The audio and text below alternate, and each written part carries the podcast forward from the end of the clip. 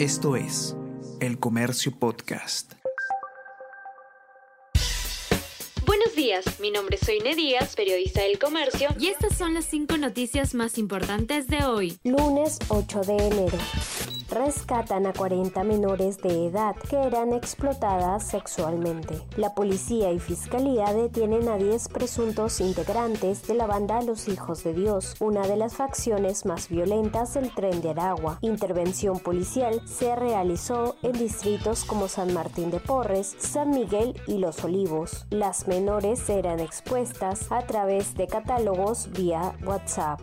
Congresista suspendida mantiene activo su despacho. María Cordero, sancionada por recortar el sueldo a sus trabajadores, aún cuenta con personal que cobra casi 41 mil soles al mes. Cordero, ex Fuerza Popular, fue inhabilitada por 120 días desde el 5 de diciembre pasado. Si eres suscriptor activo de El Comercio, no dejes de participar de la próxima experiencia de Full Day en Tambo de Tacama en Ica. Inscríbete hasta este miércoles 10 de enero en nuestra web.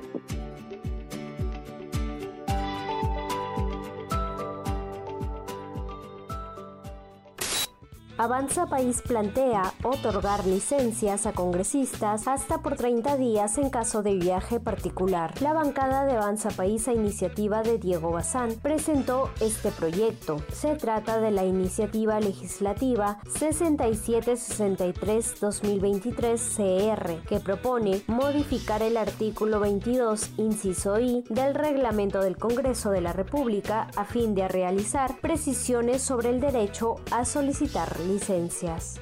Rafa Nadal anuncia que no estará en el Australian Open por un desgarro. La peor noticia finalmente se confirmó. Rafael Nadal sufrió un micro desgarro en su última presentación en el ATP 250 de Brisbane. Las alarmas se habían encendido cuando requirió asistencia médica mientras disputaba los cuartos de final frente a Jordan Thompson. Se cumple un año del intento de golpe de Estado de los seguidores de Bolsonaro, a un año del asalto a los tres poderes de Brasil que estremeció los cimientos democráticos, la Corte Suprema avanza en las causas judiciales. 1.413 denunciados, 66 presos y 30 condenados. Entre las incógnitas destaca el papel del expresidente Bolsonaro en los disturbios. El Comercio Podcast.